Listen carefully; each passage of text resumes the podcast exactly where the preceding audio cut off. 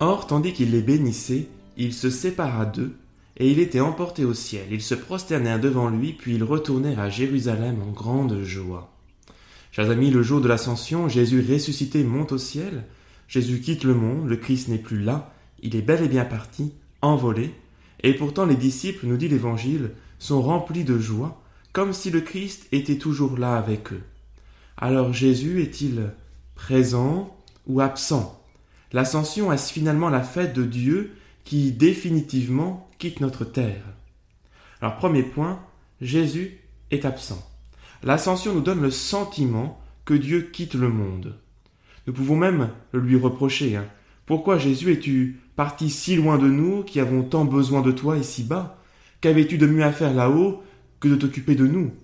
Ils sont nombreux ces moments dans notre vie où nous ressentons son absence. Nous avons l'impression d'être seuls, abandonnés. Elle est fréquente cette sensation de ne plus avoir de sensation. Je ne ressens plus rien.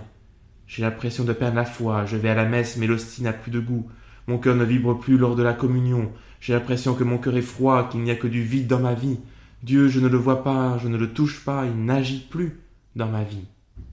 Pourtant, nous le savons, ce n'est pas l'intensité de ce que je ressens, ou de ce que je ne ressens pas, qui fait la grandeur de ma foi. Ne tombons pas dans une météorologie de la foi. Vous savez, c'est comme la météo.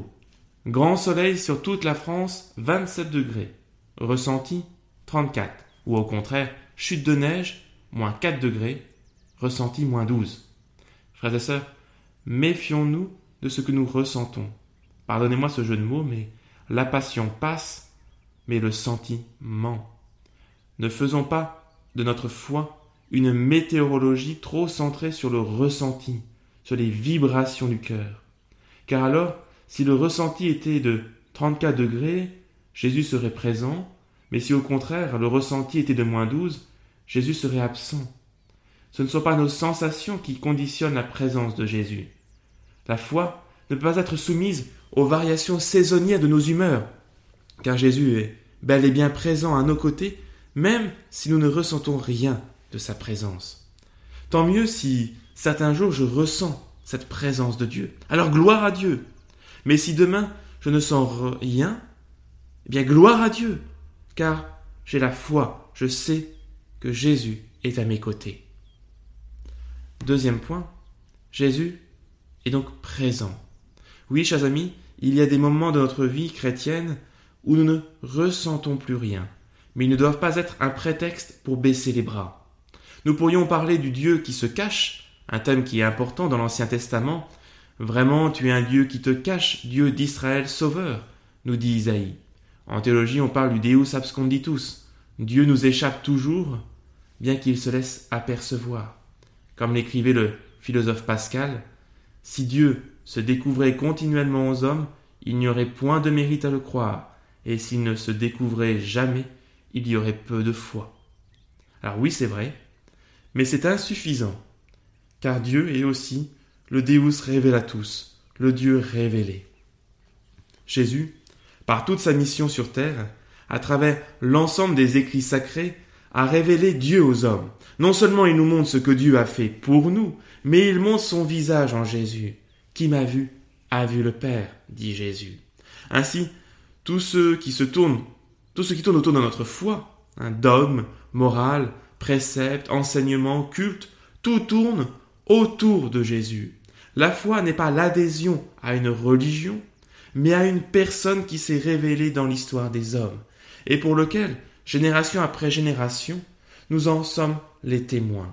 Ainsi, Dieu n'est pas caché pour ceux qui veulent le suivre, ils ne cesseront, au contraire, de le rencontrer et de vivre en lui et par lui. Un simple exemple, chaque dimanche, nous sommes rassemblés dans l'Église pour recevoir son corps présence réelle de Jésus dans l'Eucharistie. Jésus est bel et bien présent jusqu'à la fin du monde, et c'est pour cela que les disciples, voyant le Christ quitter le monde, sont remplis de joie. Jésus est là, dans la gloire de son Père, mais aussi présent à nos côtés. Troisième et dernier point, eh bien Jésus est donc présent, absent.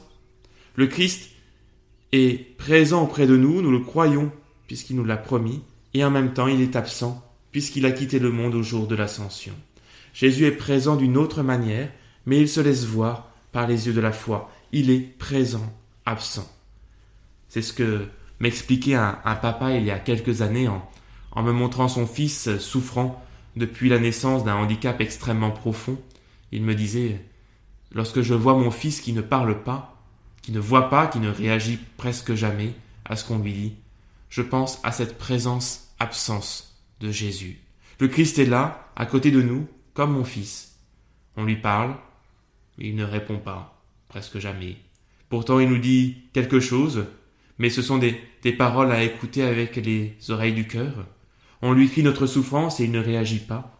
Pourtant, de lui surgit beaucoup d'amour. Il est là toujours présent, et nous sommes tous autour de lui, unis par l'amour. Il est un autre Christ, mais on ne le voit pas avec nos yeux de chair.